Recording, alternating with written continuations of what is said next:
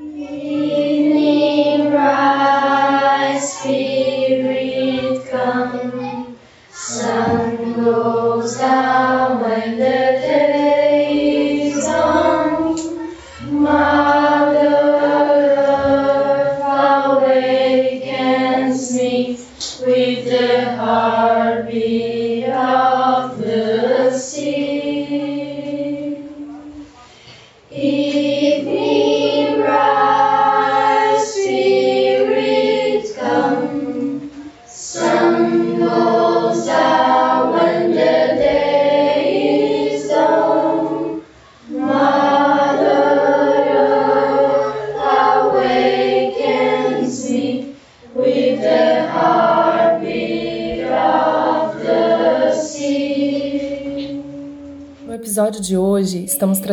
dois convidados, o Ricardo Lopo e o Alex Iabrude. O Alex ele é formado em Ecologia pela Universidade para o Desenvolvimento do Alto Vale do Itajaí. Nesses últimos seis anos ele trabalhou em empresas ligadas à gestão e gerenciamento de resíduos sólidos, mas atualmente ele é microempreendedor individual no minhocário caseiro Simples Compostagem. É pai Waldorf, estudante e praticante de agricultura biodinâmica, junto ao grupo 507 de agricultura biodinâmica. O Ricardo, ele é agricultor biodinâmico e também é professor de jardinagem lá da Escola Waldorf Arandu, aqui de Floripa. E ele se formou em administração, com especialização em agricultura biodinâmica, parceiro da Associação Biodinâmica do Sul, onde, com o grupo Criar, desenvolveu um projeto que une a biodinâmica com a sintropia. Também, com o Grupo 507, fomenta a agricultura biodinâmica com vivências práticas de elaboração dos preparos biodinâmicos. Olá, pessoal, sejam bem-vindos a mais um episódio. Esse é outro episódio com mais de um convidado. Nós estamos aqui, eu, André, hoje com o Alex e com o professor Ricardo, que é professor de jardinagem, e o Alex, que trabalha também com as questões do meio ambiente, compostagem, é, biodinâmica. Vamos entender um pouquinho do assunto hoje e como que isso envolve a pedagogia né, dos nossos alunos e das crianças, né, de maneira geral, né, Andréa? É isso aí. Estou curiosa para saber. Sejam bem-vindos. Ricardo, queria saber de você primeiro. Como que é, é, as crianças têm jardinagem desde que momento na pedagogia Waldorf? Para que que serve esse essas aulas de jardinagem? O que que elas aprendem? Qual é o intuito pedagógico? Oi Andréia, oi Maria, obrigado pelo convite. É, na proposta de Steiner, no, no que está escrito, que é bem compacto, ele sugere uma jardinagem, uma vivência de jardinagem no terceiro ano, no, no sexto, sétimo, oitavo, nono e décimo ano. E aí eu vou falar um pouco do meu entendimento dessa proposta dele e depois um pouco do que a gente leva, né, dos métodos que a gente desenvolveu para trabalhar com as crianças. No entendimento, assim, o que o principal norte que eu vejo ali é essa busca da intimidade né? A intimidade com a natureza, a intimidade com esse ambiente agrícola, a intimidade com o alimento que nos nutre. Então esse é o, a grande referência. Ele ainda faz uma citação do a necessidade da criança diferenciar o centeio do trigo, mas não numa prateleira de supermercado, mas sim no campo. E a gente teve a oportunidade de vivenciar isso, é uma vivência do terceiro ano e teve a oportunidade na prática eles trazerem essas diferenças e tal, essa aproximação, essa intimidade com esse alimento. E o que é que a gente faz hoje? Imagina que ele propôs isso há 100 anos atrás. Ele já percebia essa necessidade desse religar com a natureza, com o alimento, com esse esforço que a agricultura proporciona há 100 anos. E hoje a necessidade está mais presente ainda. Então, na escola Arandu especificamente, isso já está estendido do primeiro ao oitavo ano, a escola vai apenas ao oitavo ano por enquanto, e já tem vivências pontuais no jardim também. Uhum. Então, falando um pouco dos alimentos pela antropologia das crianças, aí a gente tem, além dessas referências da jardinagem dele, a gente tem os outros elementos que ele, que ele dispõe para a gente, do, da antropologia, o biográfico dessas crianças, todo o processo encarnatório dessas crianças, com as suas qualidades planetárias, com a formação dos corpos. E aí a gente reúne um pouco disso. A jardinagem é bem legal porque é, permite muitos pontos de vista, né?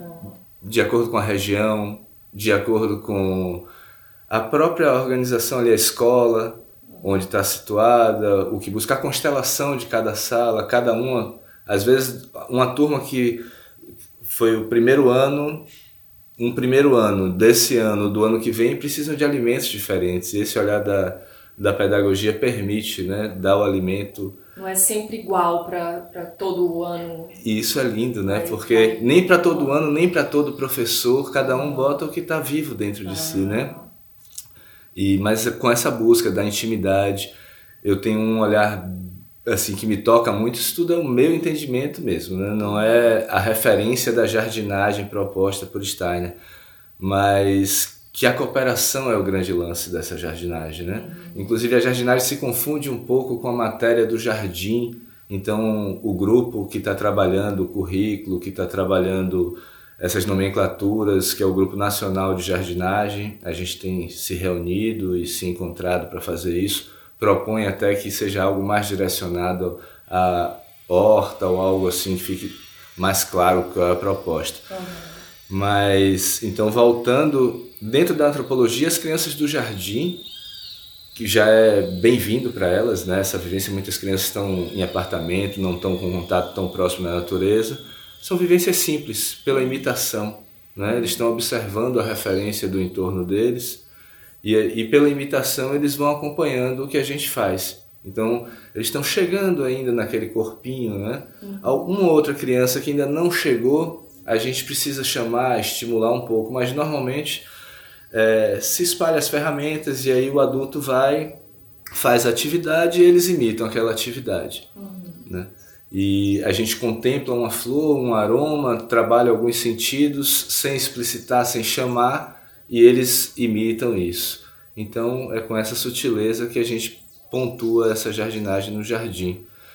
O primeiro e segundo ano eles estão ainda nesse momento do paraíso, né? ainda nesse processo encarnatório, chegando mesmo na Terra.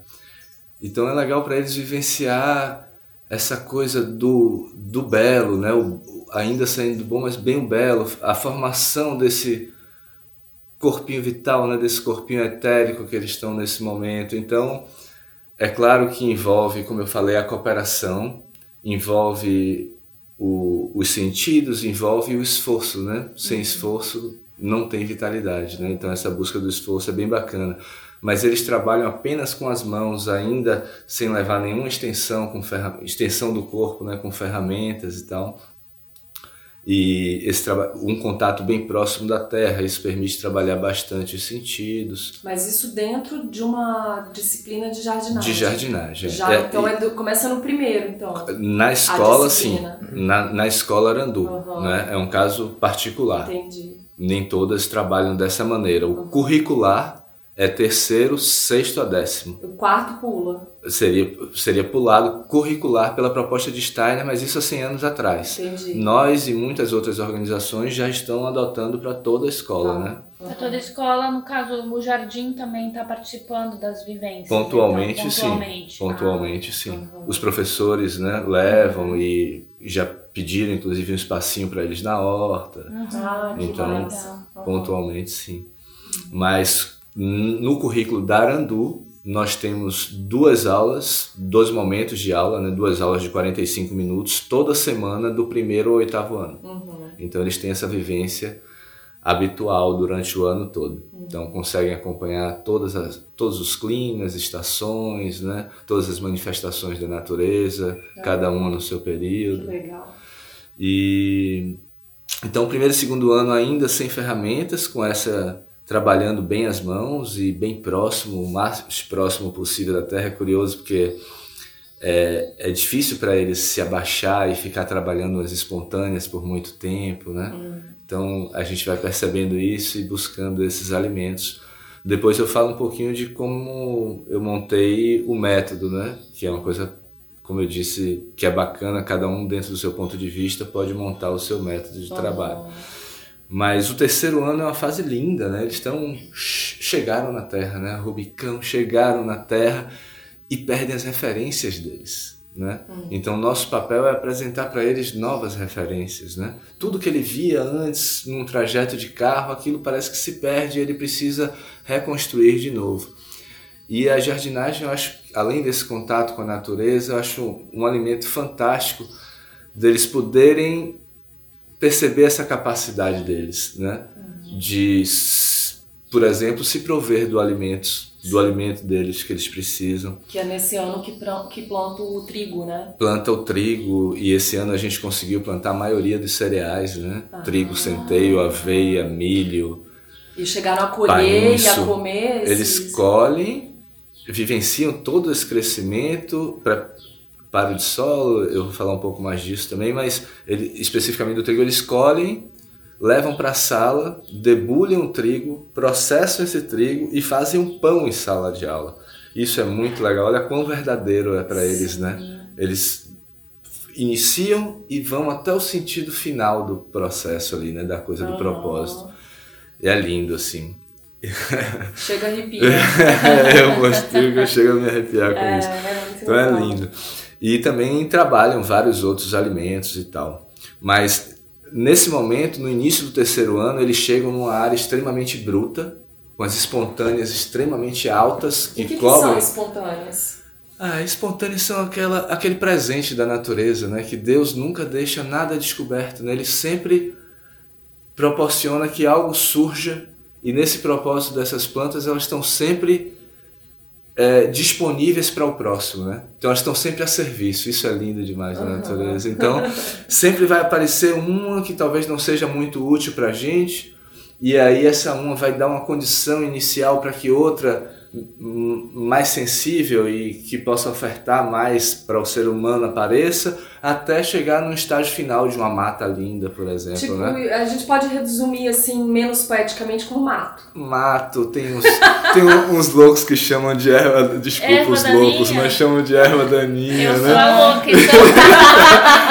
então, assim, são presentes da natureza, né? Sim. São indicadores, né? Algumas mostram é, características como a acidez do solo, outras mostram é, é, o potencial para determinados indicadores, que também os indicadores podem, muita gente chama de pragas, né? Uhum. Ou, ou, bichinhos que aparecem e tal, que só contribuem para a gente. Então é, é, um processo lindo de serviço, sabe? Um propósito de estar sempre um a serviço do outro ali, uhum. a cooperação, né? Então, uhum. se a gente consegue viver a gente não precisa nem proporcionar, basta a gente não atrapalhar Sim. que a natureza exerça esse processo de cooperação e a gente conseguir vivenciar isso com as crianças, show de bola, né? E é incrível e... como, como você estava falando dessa coisa dos bichinhos.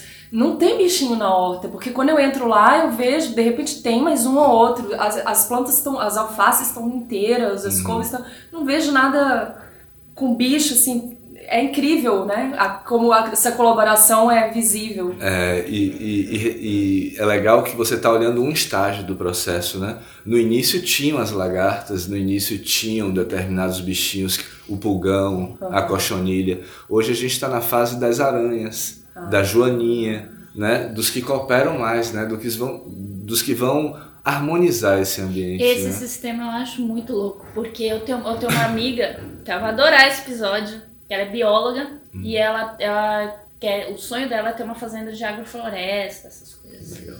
Ela e o marido trabalham com isso, então ela tem uma horta. Então, direto eu recebo vídeos dela dizendo: Olha aqui meu novo bicho. Ela soltando sapo pra, por conta de uma praga determinada na horta dela. E naturalmente vai, sabe? É muito legal. Ela sempre manda os vídeos assim dos bichinhos que tem. E é, ela fala mesmo que ele é auto se, se autopreserva, né? Se manter a manutenção é assim. É. Não tem essas coisas, né? É. E eles vão plantando ao redor dos matos e vai, e depois colhe, depois planta é. outro. Essa, essa questão da lagarta, agora também eu lembrei, eu, eu, morava numa casa que tinha um limoeiro, e no limoeiro sempre tava as lagartas, né? Aquelas uhum. lagartonas peluda de fogo que o povo fala. E daí eu falei, nossa, caramba, o que eu vou fazer com essas lagartas? Vou tacar veneno, pensei. Aí eu tava me preparando, assim, pensando em qual era a opção. Nisso veio um pássaro e comeu todas. Olha. Uma por uma. Eu falei, pronto, não precisei fazer nada. É, Achei tão lindo. Nunca mais eu quis saber de matar lagarto. Falei, é. alguém vai comer. Então atrair as aves, atrair os anfíbios, como ela falou, é. né? Nessa, por isso que a gente criou aquele laguinho lá na escola também para atrair ah. esse ambiente pantanoso, né? Com as plantas aquáticas e esses eles vão chegando e vão regulando o ambiente, né? Ah, que legal. É isso. Tem um ponto do terceiro ano que você estava falando que é bem bacana, que é o momento em que eles descobrem as ferramentas, né? É um momento assim bem do homem deixando de ser caçador-coletor para domesticar as plantas. Olha que responsabilidade nós temos, né? Responsa é, domesticar as plantas, é, domesticar os animais e aí eles nesse momento, antes, depois de eles terem essa vivência e limpar a área bem bruta com as mãos, eles é, criam as ferramentas dele. Uhum. Ah, isso é muito bacana. E vem né, diversas opções de diversos modelos para diversas funções práticas uhum. e tal, até que depois disso eu apresento as ferramentas hoje que temos e tal, uhum. e aí Legal. o trabalho segue por aí. É, não sei se vocês querem saber um pouco mais sobre as outras idades e tal. Ah, dá o panorama Sim, geral, pode assim, panorama. É, dos outros anos. Então, Aí o quarto ano ainda fica bem próximo disso. O quinto ao oitavo ano tem características em comum, que é eles já fazem determinadas observações, né? O legal da biodinâmica é isso, é, é reforçar esse olhar né, para os fenômenos e deixar que muitas vezes esses fenômenos se revelem para a gente, sem muito antes do juízo, né, muito antes da gente criar, trazer conceitos, representações prontos. E a biodinâmica em si, ela é uma maneira de, de enxergar essa colheita, tem a ver também com fases da lua, tem a ver com, com, com o que? Explica um pouquinho o que é biodinâmica, assim, para quem não entende nada, assim, esse termo. Puxa, a biodinâmica é simplesmente a agricultura como ela sempre foi. Eu, isso é o meu entendimento também, tá? Eu não vejo a agricultura, a biodinâmica como um modelo de agricultura e sim como a agricultura, que sempre foi praticada e que a gente, sei lá, de 80 anos para cá, deixou de conversar um pouco com ela, né?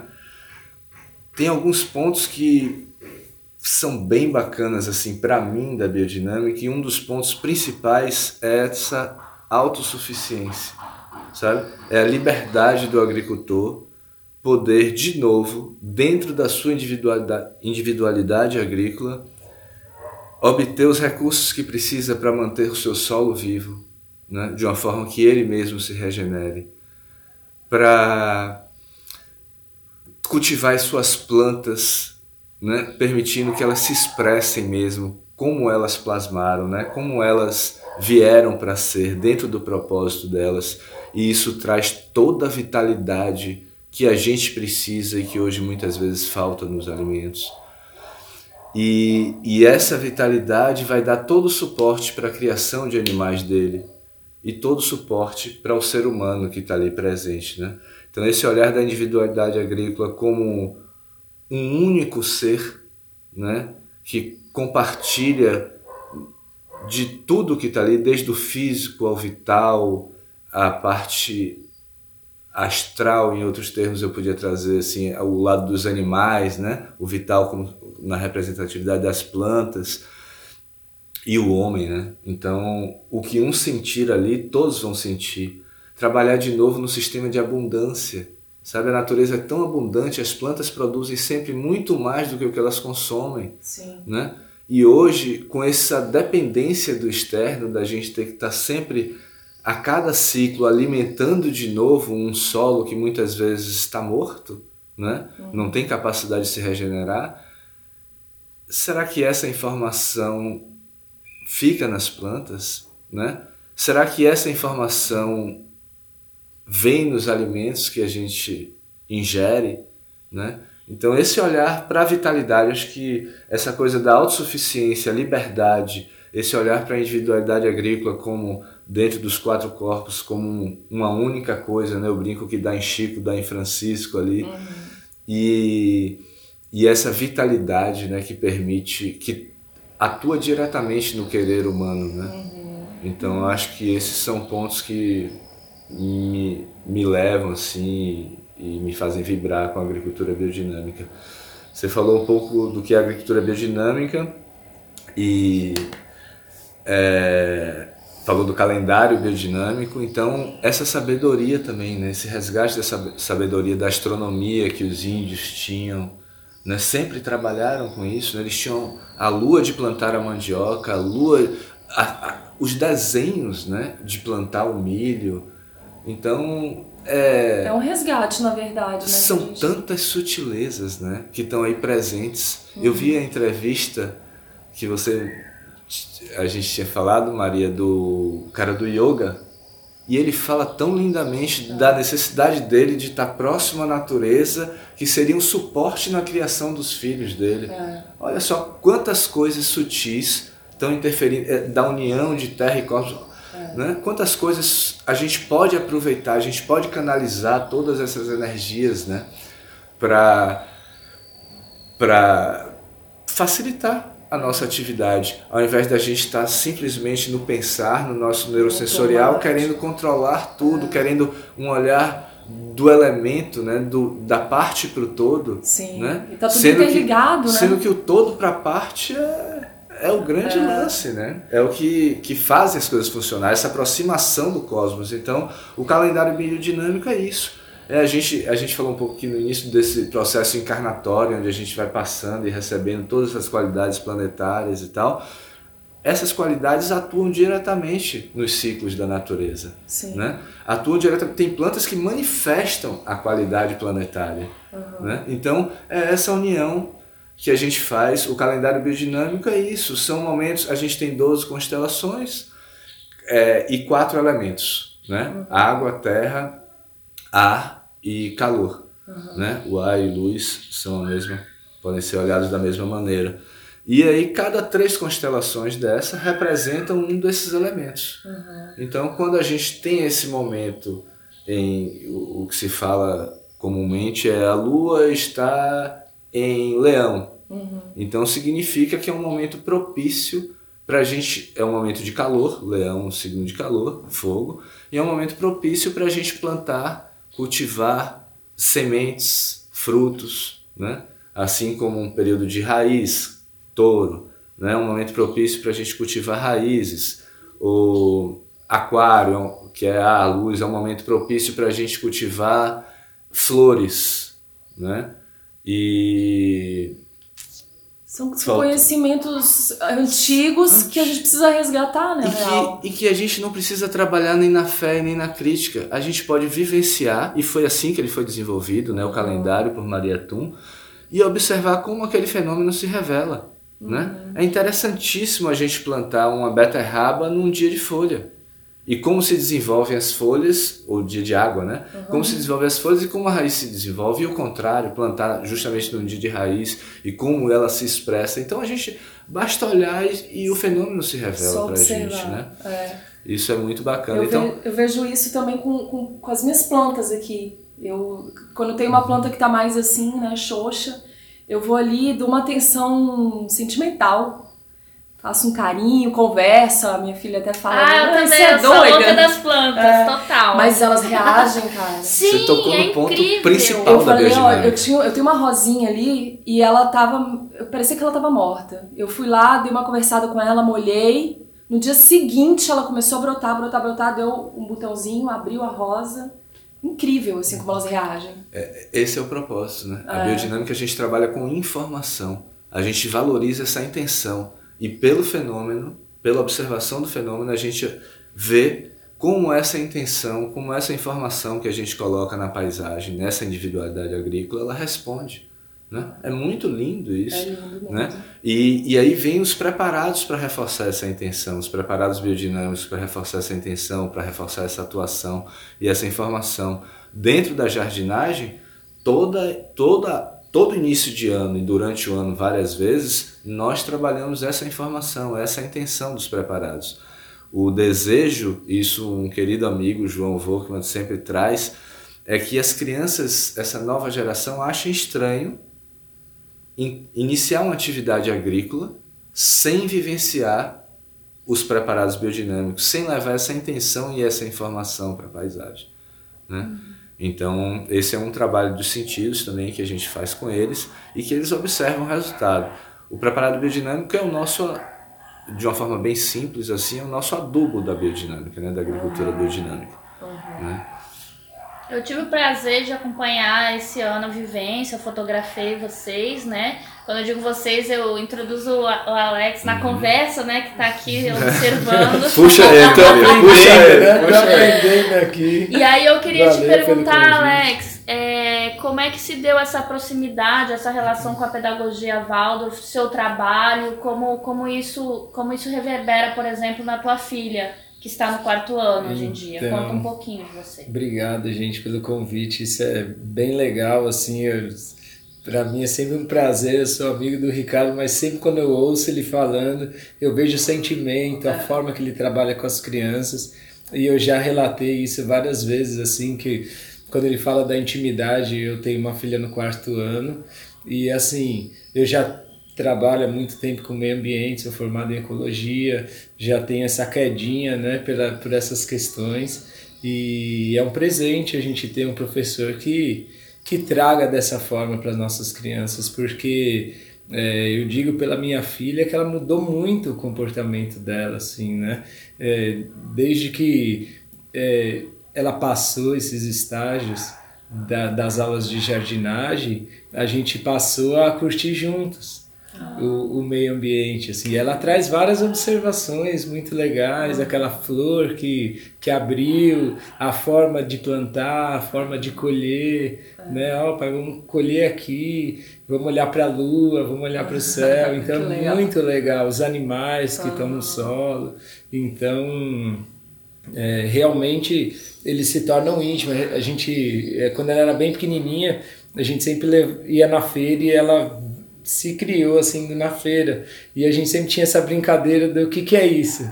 O que que é uhum. isso? O que que é aquilo e tal. E hoje a gente tem essa brincadeira no campo ah, não só na feira. que legal. a gente o que que é essa? Erva ah, é o alecrim é o manjericão é o milho é o centeio uhum. é o trigo. Então hoje a gente tem todas as viagens que a gente faz os lugares que a gente vai diferentes assim fora do da onde a gente está a gente sempre tem essa brincadeira no campo, assim, uhum. e, e, é bem legal. A gente, eu percebo bastante que ela tem uma intimidade já com, é. com, com, a, com a terra, né? É muito rico com... observar a natureza, é né? A gente aprende legal. muita coisa observando. Sim. Desde pequenininho, assim, se você acostuma, eu acostumei a Mayara desde pequenininho observar, porque eu observo também muito. E daí eu observava e também comentava com ela, né? As coisas que eu observava. E daí isso pegou, assim. Até hoje ela, uhum. ela também comenta alguma coisa. A gente tá sempre vendo as árvores. E daí, de repente, aquela árvore que um tempo atrás não tava com flor, hoje tá cheia de flor. Daqui a pouco ela não tem mais nenhuma, né? É muito legal. Não, muito legal. E realmente, essa essa ligação, né? A gente, em pouco tempo, como o Ricardo falou, a, agricultura mudou nesses últimos, nesse último século, vamos dizer, e as pessoas foram mudando junto também, né? Então hoje a gente vê que a sociedade, de forma geral, hoje a nossa população é, é mais urbana do que rural, primeira vez na história, né, que isso está acontecendo no Brasil. Hoje a nossa população é mais urbana uhum. do que rural, então a gente já ultrapassou aqueles 50%.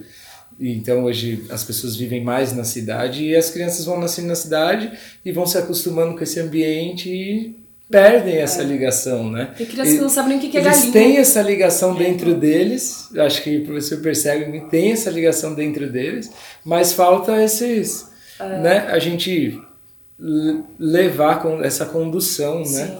E hoje terra. tu leva para as famílias assim que se interessam, tu produz composteiras, né? Podia Sim. falar um pouquinho do porquê, como que tu se direcionou para isso, assim? Sim, é muito legal. Eu já venho atuando com na questão dos resíduos em geral há algum tempo e é, a questão dos resíduos orgânicos é, é, uma paixão assim a gente eu descobri há uns 10 anos atrás que era possível reciclar o resíduo orgânico em qualquer é, tipo de ambiente eu morava num apartamento e fiz uma composteira com minhocas uhum. e eu trabalhava numa empresa e a gente começou a buscar alternativas e chegamos nessa composteira e eu tive em casa um sistema como esse e foi uma descoberta muito legal. A gente começou a destinar toda a fração orgânica dos resíduos para a composteira e aí tipo foi a ferramenta que faltava em casa. A gente já separava os resíduos recicláveis dos rejeitos, só que a fração orgânica ainda ia com os rejeitos. Então, quando a gente passou a tirar a fração orgânica dos rejeitos, basicamente o lixo de casa diminuiu muito, assim, já não tinha mais coisas para botar para fora de casa tão diariamente, porque os resíduos orgânicos são mais da metade daquilo que a gente tira para fora de casa. Então, quando você separa essa fração orgânica, você vê que você não tem basicamente lixo. Você tem o resíduo reciclável, você tem o rejeito, que é aquilo que realmente não tem jeito mesmo e é pouca coisa, e você tem a fração orgânica. E aí as, os amigos começaram a ver aquilo em casa, achar legal, e aí a gente começou realmente um trabalho com isso, né, com as composteiras. Hoje tem na escola as composteiras, o professor implantou basicamente em todas as salas a questão da compostagem, né? Porque quando a gente fala de solo vivo, a gente também percebe que os resíduos orgânicos, que é aquilo que sobra, é, as cascas de frutas. Então, assim, a gente produz alimentos de qualidade, né? alimentos que vão é, trazer uma boa vitalidade para nós, vão manter a nossa saúde, só que depois a gente dá um destino inadequado para eles. Então, com a compostagem, com o minhocárdio, com vários tipos de compostagem, a gente pode é, trazer toda essa energia de volta para a terra. Então, retroalimentar esse sistema, né? E aí ter um solo vivo, né? O Ricardo trouxe esse, essa visão do organismo agrícola, né? Do campo, do agricultor, que pode formar o seu organismo agrícola, sua individualidade, agrícola e essa reposição, né? Desse, essas, todos esses materiais que que sobram das atividades, eles podem retroalimentar o sistema, né? Podem realimentar o E na verdade solo. a composteira ela, ela, ela transforma aquilo em adubo, né? É isso? Isso, é muito engraçado porque assim, a gente pode pensar que quando a gente sai da feira, todo aquele peso das sacolas que a gente leva, 70% é água. Então, assim, é uma água boa que foi utilizada para cultivar os alimentos e que se a gente dá um destino inadequado, a gente vai levar essa água para um lugar que vai sujar essa água. Uhum. Então, assim, quando a gente faz a compostagem, a gente está trazendo muito essa questão da água. Então a gente retorna, a gente produz um adubo de qualidade, uma parte dessa água volta para a atmosfera e uma parte dessa água a gente consegue resgatar e voltar para o solo também.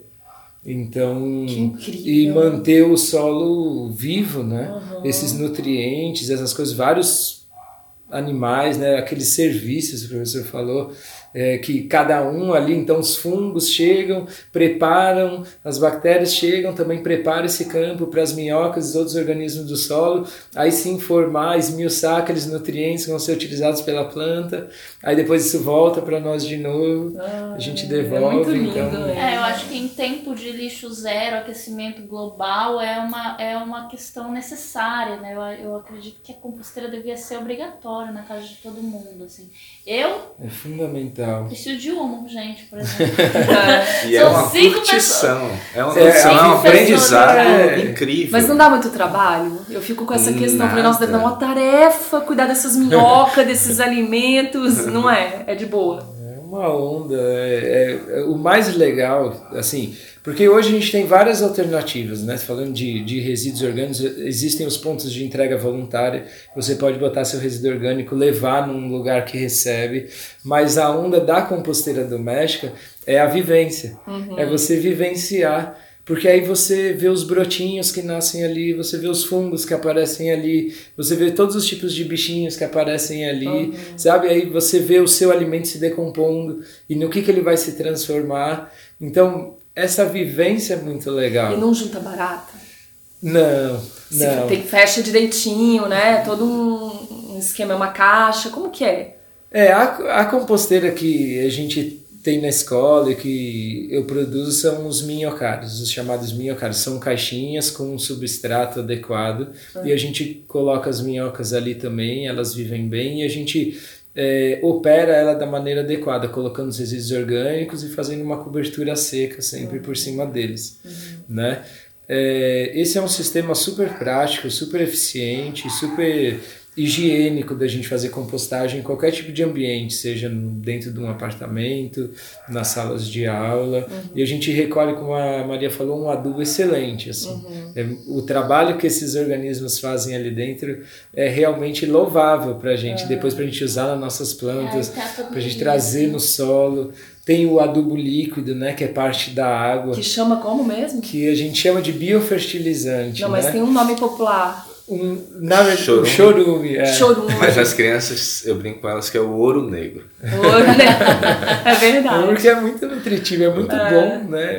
Usar essas coisas, recuperar isso, é. né? E poder uhum. é, trazer para o solo isso, né? É, é, é, eu acho que a, a sociedade, no geral, ela está começando a perceber essa importância do, do lixo agora, assim, uhum. retomando, né? Uma coisa que já existia. É, eu lembro que antigamente era bem comum a compostagem acontecer a céu aberto, né? Uhum. Nunca quis implantar isso em casa porque eu te morria de medo de ratos. Barata, é o meu problema é barato. Tem gente, tem o exemplo da Revolução dos Baldinhos aqui, que fazem um trabalho é. fantástico de compostagem é. na comunidade. Eles né? resolveram esse problema. lá né? e tal, vivenciar isso. A gente é, levou as crianças lá. É, é lindo, mas são trabalhos diferentes, né? Uhum. E aí, então, assim, pensar cada vez mais em diminuir o uso de plástico, de comprar alimentos prontos, né? Eu sei que às vezes é, é, é complicado para a nossa sociedade contemporânea que quer tudo agora, uhum. né? Sim. Mas o fato que a gente estava conversando antes do podcast, tu fazer seu pão, por exemplo, é incrível. É meu sonho era poder fazer meu pão também, sabe? Mas a gente vai estudando o quê? Vai vendo o que a gente consegue fazer, o que não dá conta e tudo bem.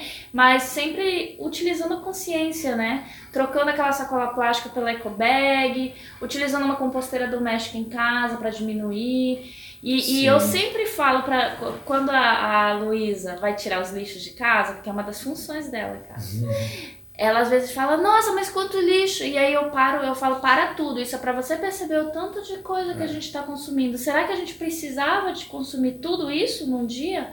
E aí então. ela fica, né? Será que a gente precisava comprar aquele bolinho no plástico já ou podia fazer um em casa, né? Sim. né? E aí ela começou a pensar nisso, assim, sabe? No que. É, você tocou num assunto muito importante que é assim: lixo de verdade é uma palavra que a gente inventou justamente por isso quando a gente gera lixo, a gente não se dá conta de nada. A gente coloca todas as coisas juntas e a gente não sabe o que tem ali e as coisas estão todas misturadas e vai para algum lugar que também quase que a gente não passe de mágica só. Quando a gente começa a ter esse olhar, e isso é uma mudança de consciência mesmo, para os resíduos, aí a gente começa a identificar o que é cada coisa. Então a gente tem os resíduos recicláveis. Então, beleza, são as embalagens, o papel, o plástico, o vidro, o metal. Então a gente começa a, a dar um certo valor para aquilo. Né? Primeiro um valor é, do que, que é isso, né? esse material, como ele foi feito, para onde ele deveria ir. E segundo, um valor econômico mesmo, que hoje tudo está bastante relacionado com o mercado, então tem um certo valor.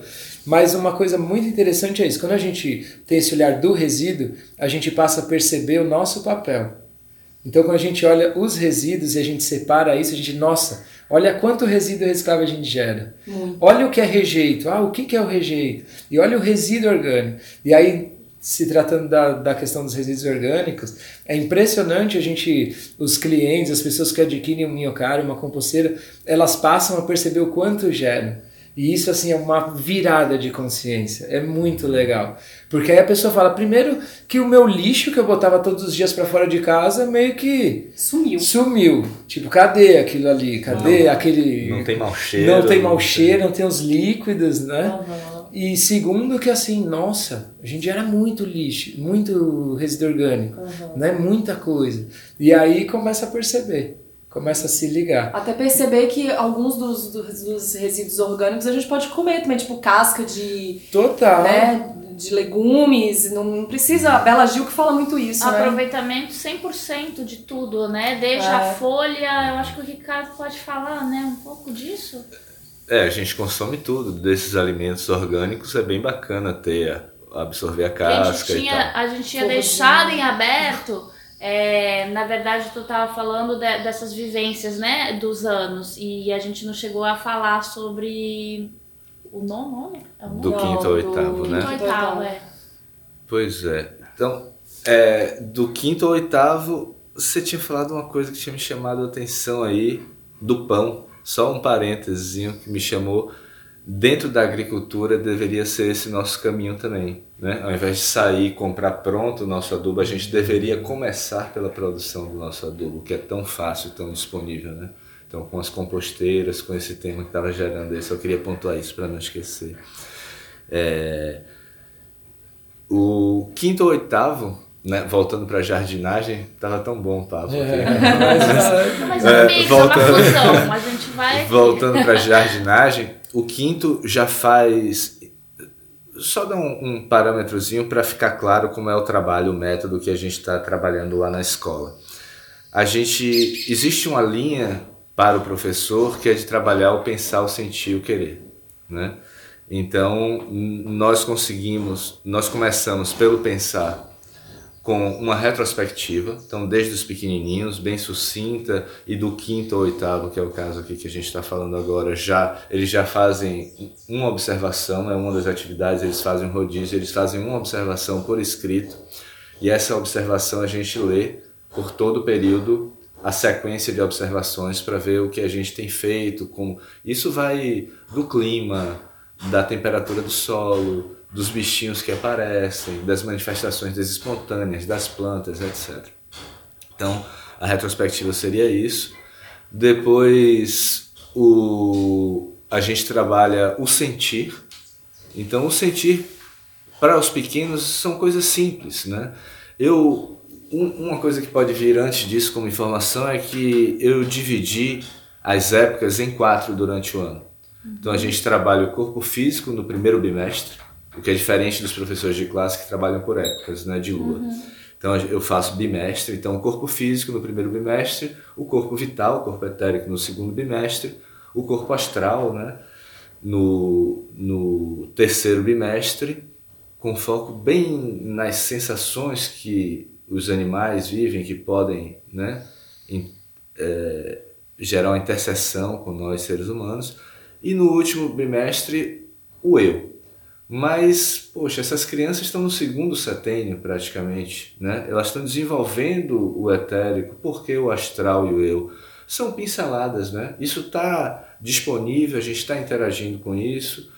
Então, voltando para o que eu estava dizendo, a gente começa com a retrospectiva, pelo pensar, vai para o, para o sentir, e esse sentir no corpo físico são tipos de solo, texturas, sempre desenvolvendo os sentidos básicos e tal, aromas, é, sons, né? É, o, o olhar para aquilo, as características da visão e tal. No, no, no etérico a gente já trabalha plantas, né?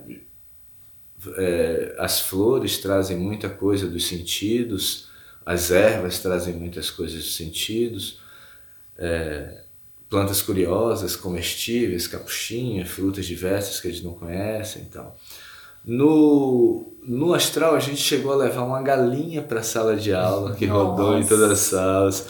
É, a gente conseguiu um parceiro da frente da escola, disponibilizou o cavalo, então as crianças alimentaram o cavalo com cenoura, passearam de carroça a gente leva num outro amigo que é o, ali do sul da ilha, que tem vacas, então ele prende a vaquinha, tira leite com as crianças, mostra toda a bosta da vaca. Eu falo o termo bosta porque é lindo realmente, é uma coisa eu bosta ia, da vaca. as crianças isso. adoram isso. e, e é, então essa vivência de uma forma bem sutil, assim, não uma aproximação, reforçando essa intimidade. E é, no eu são coisas muito simples. Então os pequenininhos eles falam alguém que que é uma digamos assim que tem fala uma qualidade de um coleguinha, né? Falam eles eu levo uma fruta e eles dão para o colega desejando algo de bom para o colega ou em outra rodada comem uma fruta fazendo um pedido para eles mesmos é, esse olhar do que, da capacidade que eles tiveram de desenvolver, de produzir. São formas bem sutis assim de trabalhar. Esse, essa interação então, com os pequenos é muito, é muito linda, porque eu noto na minha filha que está no jardim a veneração que ela tem pelos alimentos, assim. Uhum. E ela demonstra isso no brincar, né? Que é o que a criança ela vivencia. Então, assim, todos os momentos, assim, ela dá a mão pra, pra, pra, pra pequenininha e elas agradecem. E, assim, o alimento, muito obrigada. E, e, e é muito fofo, assim, sabe? Dá vontade de filmar, mas eu fico ali encantada. É aquilo, né? É, primeiro, o agradecimento por ter aquele alimento. Vamos comer, né? Bom apetite para todos nós. E isso desde pequenininho. E isso me encanta no, no jardim, assim, né? Agradecer por aquela comida existir, né? E sentir o gosto e falar, ah, eu gosto de chá de hortelã, é bem gostoso. Saber o que é um chá de hortelã aos quatro anos de idade. É incrível. E aquelas jardineiras são fadinhas, né? Depois eu quero falar um pouco sobre esses temas, assim, de. Mas então, eu falei um pouco do sentir e aí a gente vai para o querer. Como eu falei um pouco antes, o esforço, né? O esforço que promove a vitalidade. Sem esforço não há vitalidade. Se uma planta recebe tudo de mão beijada, um, um, um adubo líquido, né? num ambiente que é renovado a todo instante e ela não se esforça para viver, para se alimentar, recebe a umidade adequada, a umidade ótima, né, que é o termo que as pessoas usam, né, não percebe essas variações e tal. Não, quando vier um indicador desse, as pragas, facilmente ela vai ser devorada e ele está nos prestando um serviço, mostrando que ela não tem saúde suficiente para ir para nossa mesa, não tem vitalidade suficiente para nos alimentar. Né? Então é um serviço que ele nos presta, esses indicadores que as pessoas chamam de pragas também, né? Posso só fazer uma claro. interrupção rapidinho, que isso é um, é um olhar muito legal e que é, a gente precisa trazer isso, porque a gente fala que, ah, pô, a gente faz a compostagem, gera um adubo lindo e tal, mas esse olhar também de que as plantas têm que se comunicarem com os organismos do solo, atuarem no solo, é, é um grande ganho que a gente tem para a natureza em geral, porque hoje a gente até o, a gente fala que essa coisa da agricultura de precisão, né? Então a temperatura ideal, é, aquele solo com é, todos os parâmetros é, não vão trazer aquela planta que que vai se esforçar, que vai atuar, que vai se comunicar com as outras e que vai se esforçar para ficar ali e dar bons frutos, para se expressar, ter uma folha bonita.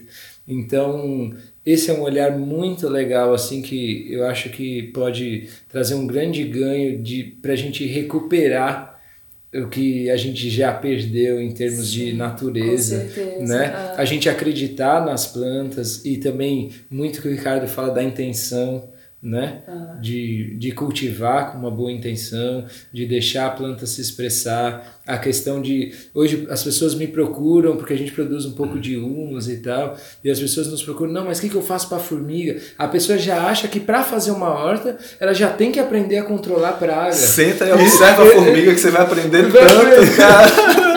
As pessoas já querem, eu quero fazer uma horta, mas o que, que eu vou fazer com as pragas? Né? Não, então vamos começar do começo. É. Vamos olhar as plantas, ver como elas se expressam.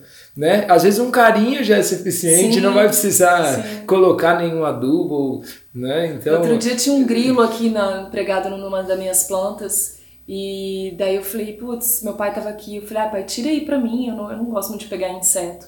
Ele pegou na asinha assim, foi puxando, e ele grudado na planta, ele foi puxando o bicho, e ele não desgrudava. Ele falou, vou parar de puxar, senão daqui a pouco eu quebro o grilo, né? Uhum. Alguma coisa ele estava querendo ali, né? Depois eu uhum. fiquei pensando, porque a natureza é isso, né? Essa observação constante. Ainda vai te dar um oi de boa sorte, porque é, é boa sorte. É. E daí vocês falando, eu tava pensando que eu tava fazendo a comparação com o ser humano. Eu sempre faço essa comparação da natureza com o ser humano como a gente até falou isso no podcast da, da galera da, do yoga, é, quando a gente observa a natureza, a gente consegue também nos entender, se entender melhor, né? Porque é isso, na hora que você tá. Às vezes a gente quer apressar as coisas, mas a planta tem um tempo, né? De Hoje crescer, eu tenho certo, assim, que eu sou um ser humano melhor porque eu tô em contato com a natureza. É. Eu não posso ir pra um lugar urbano. Eu fico louca. E assim, Adoeço. e assim como É, a, a planta precisa se desenvolver sozinha para ter essa vitalidade, a gente também, né? Quando a gente ganha tudo de mão beijada, é, é bem diferente. Quando vem algum, alguma coisa, uma pedra no caminho, a gente já não sabe como reagir. Então a gente também, como a planta, porque é uma coisa só, né? A gente também é natureza. E isso é incrível, é muito É, legal a gente fazer pode essa... fazer esse paralelo né, da planta, uma planta que vive com uma diversidade de outras plantas, né, que precisa se esforçar, aprofundar essas raízes, cooperar né, com todo aquele meio que está ali embaixo dela e em cima também. E uma criança que também tem esse processo de cooperação, que sobe em árvore, que interage e tal, ou uma criança que está mais nos meios eletrônicos, que recebe a comidinha, o pratinho, né? Ah, Pelo olhar a gente vê, né, um aspecto mais branquinho, os olhos mais avermelhados, né? Então, é, eu, a cooperação, a, a diversidade, né? Tudo isso traz abundância, né? Quanto mais cooperação, quanto mais diversidade, maior abundância. E se os alunos pegam isso um pouco da natureza, percebem isso pelos fenômenos que estão ali se revelando e levam isso para o dia a dia deles, puxa, foi tá bacana para mim, sabe? Valeu. É. E aí a, a gente fala muito. Tem toda essa abundância na natureza. E por que o homem criou os agrotóxicos?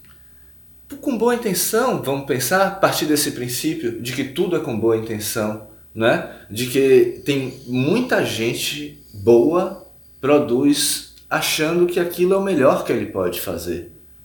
Vamos partir desse princípio, por isso que a gente chama de agricultura de precisão, né? Aqui entre nós, para não criar nenhum termo pejorativo. Mas um ponto que fica muito visível e claro é essa eterna dependência do externo. É essa pouquíssima liberdade que esse sistema proporciona. Né? É essa necessária reposição de solo dentro de um solo, esse olhar para o elemento fracionado. Né? Me, me traz muito, sabe, a imagem quando se fala de uma praga, de uma coisa, eu estou com uma dor de cabeça terrível e vou no médico, me automedico e tomo analgésico para dor de cabeça. Né? Vai sanar, não, vai amenizar naquele momento, mas não resolve a questão. Né? Então, onde está o ponto que está gerando a dor de cabeça? Né? Então, é isso que a gente tem que buscar. Talvez seja só beber água, se hidratar mais, né? ou algo assim. Mas aí, é, voltando um pouco para aquele assunto do, do. A gente falou do pensar, falou do sentir, falou do querer, do esforço promovendo a vitalidade.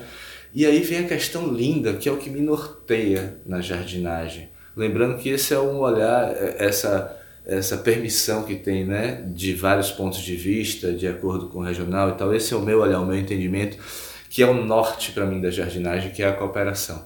Né? Quanto mais eles cooperarem, sabe, o, o querido Lucas um dia me trouxe, que não é uma fala dele, sempre que eu cito ele, ele fala, isso é fala na minha, que é o todo é maior do que a soma das partes. Isso é muito visível na prática, é. né? Se a gente, vamos dizer que quatro pessoas fazem quatro dias de trabalho individualmente cada um e se juntam em um dia para fazer o trabalho os quatro juntos, é outra produtividade, né? E aí eu não sei onde eu pesquei isso, eu não lembro onde está escrito isso, mas isso vive muito dentro de mim, que é a questão do espelhamento biográfico, né? Isso vai se refletir aos 30 e poucos anos de idade no comportamento social dessas crianças. Isso é muito lindo né? de pensar. Então, é, exercitar bastante essa coisa do social para que eles, nesse momento que eles vão precisar, isso esteja claro para eles, né? Que quanto mais cooperação, quanto mais diversidade, maior será essa abundância. O mesmo que eles vivenciaram na natureza, nas plantas, né? Nessa troca. Por isso que a sintropia é um elemento que a gente usa muito na agricultura também, né? que é essa combinação de ciclos, de estratos e tal, de plantas que podem aumentar essa, esse potencial de cooperação. E aí, nisso, no social, então, só pincelando para finalizar o que vocês tinham sugerido, o quinto, sexto e sétimo estão nessa. O quinto observando, eles plantam a bananeira e observam todo esse crescimento da bananeira ao longo do ano em desenhos. O sexto já está trabalhando um pouco da astronomia e tal e observam toda a movimentação do Sol. Eles desenham o Sol todo dia de aula de jardinagem e chegam a essa conclusão, né? Ou não chegam, aí eu, eu, né? a gente disponibiliza a imagem e eles tiram os conceitos deles. O, o oitavo tem um trabalho lindíssimo, que é esse fortalecimento do social. O oitavo ele desenhou a horta toda desse ano. Cada canteirinho, cada coisa, eles que desenharam, eles que criaram. O oitavo ele preparou todo o sol, toda a parte de esforço físico que precisava de ferramentas para o primeiro ano que estava chegando na jardinagem. Eles prepararam, eles criaram os canteiros e deixaram tudo prontinho para o primeiro ano é, desenvolver o trabalho deles. O oitavo, eles iniciam, digamos, um desenho que eles fizeram para um quinto ano, sexto ano completar aquele uhum. serviço. Né? Eles dão norte e aí estão sempre monitorando. E agora, a nossa última aula do oitavo ano foi uma doação a um condomínio vizinho da rua. A gente foi, levou os insumos, o adubo que a gente tinha preparado com o composto biodinâmico na escola, né? o, o cepilho, que é uma cobertura que é muito importante, cobrir o solo, né? um solo descoberto é como é, um, a carne viva nossa, sem uhum. pele, né? Uhum. Então, é, e, a gente levou todo o material, inclusive as mudas, e eles fizeram essa doação. Utilizaram a técnica que eles aprenderam durante todo esse período e deixaram um canteiro lindo para esse condomínio que está surgindo lá. Uhum. Né? Então, essa coisa de exercitar o social do oitavo ano é uma coisa que me norteia também. Então, se juntar a intimidade, se eles suarem a camisa, com toda a reclamação, é. principalmente aos 12 anos Sim. de idade. Né? É, eu, eu ia assim, comentar justamente isso, porque a Mayara sempre reclama muito das aulas de jardinagem. Que saco de ter aula de jardinagem. Porém, ah, quando a gente vai mexer aqui no jardim, Ai, é. ela, fala, ela fala com toda a propriedade: peraí, não é assim? Tem que meter a mão aqui, tem que pegar na bosta. Eu, que assim bosta? A bosta, que o professor fala bosta. e daí ela vai, assim, quando, e eu falo: ah, nem gosta da aula, mas tá aqui me ensinando, né? É, ela produz muito. Fica muito, muito marcada nele. Ela atua muito. É. Isso é muito. E é, é isso. Então, essa busca do social para fechar o conteúdo, mas como um norte mesmo. Né? Esse uhum. é o olhar dentro das mil possibilidades que tem a jardinagem. Esse é o olhar que eu tento trazer ah, lá para as crianças. Muito lindo, gente. Eu adorei essa conversa. Você queria pô, colocar mais alguma coisa, Alex? Não, é só, só apontar que é, o ano passado eu estava construindo uma casa, estava construindo minha casa e eu estava tudo sem espaço, assim, o terreno todo. É, tudo as coisas no pátio e tal. E o Ricardo, pô, faz uma hortinha aí pra você. Não, não dá, cara, aqui não dá, porque é, tá tudo bagunçado. Não, pô, vamos ali, vamos pegar essas pedras aqui, vamos fazer. Começou, a gente fez uma hortinha ali em, sei lá, numa hora no máximo. Uhum. Aquilo foi um start Hoje a gente já está com uma horta linda em casa um ano depois. Nessa primeira horta a gente colheu as sementes do milho que eu plantei esse ano. Nossa. E para Sofia, para minha filha, foi um exemplo enorme, porque ela já vai ali pegar as coisas. Ah, pai, não tem ali na horta? Uhum. Vamos pegar ali, ó, oh, então vamos plantar isso. Uhum. Então, assim, é, queria deixar para as pessoas que às vezes é, parece uma coisa muito distante, mas às vezes se você fizer um canteirinho, né, e o Ricardo estimula muito isso na gente, faz um canteirinho, planta alguma coisinha é, ali que você é. pode, que aquilo ali com certeza vai ser um estímulo para você é, vivenciar Sim. aquilo que você plantou e você vai comer, e também para criar essa cultura, né, da gente poder retornar é. essa coisa de plantar, de colher, de fazer, de e não pegar pronto. de você pegar, né? Eu botei até uma foto que o Ricardo curtiu, eu vi no meu Instagram, uma foto que eu tenho, eu tenho um lírio da paz aqui e ele tava meio xoxo assim, e daí eu peguei um raminho de, de manjericão que o vizinho tinha, que eu peguei para usar e sobrou. E eu coloquei ali do lado dele, assim, mas sem intenção nenhuma, assim, coloquei e falei, vamos ver. E ele foi crescendo, crescendo, crescendo. Agora aqui atrás ele tá um pé enorme de manjericão. Olha. E o lírio da paz explodiu. Ah, legal, né? Os dois foram juntos, assim, Olha. e daí quando eu vou fazer algum molho de tomate, que eu pego o manjericão pra pôr, eu falo, ai, que delícia Não, e da minha horta. aquele, e aquele prazer de um vizinho falar, olha que pelinho de manjericão, posso pegar uma folhinha? É. Ou você ir lá com uma É outro, outro poder- ponto importante que é isso, né? A, a, como estimula, né? É tão abundante que a agricultura necessariamente você tem que compartilhar. Você colhe um cacho de banana ou você deixa apodrecer em sua casa ou você vai compartilhar com a vizinhança, com os Porque é amigos. muita com- coisa. Um né? pé de alguma Então, coisa dá muita fruta, dá pra alimentar umas Exatamente. 20 famílias. É esse olhar, né? Um É. olhar para a abundância, né? A Com gente está se alimentando de escassez, né? É Então vamos inverter isso, que é bem fácil de inverter. E é, começando de, de pouquinhos, né? Por exemplo, na a casa atual que a gente tá morando, é a primeira casa urbana, sabe? Que a gente tem. Porque eu sempre fui rodeada de mato, muito mato. E de repente eu falei, putz, vamos mudar, beleza, tô bem pertinho da praia, mas cadê o verde, né? E a gente foi implantando, criou é, os canteirinhos, as meninas criaram as- a horta do jeitinho que elas queriam, eu fui deixando. E aí ainda não tá completa, a Lu às vezes olha e fala, ai, mas vamos comprar isso, isso, aquilo, depois, vamos, vamos ver se a gente consegue plantar tal coisa.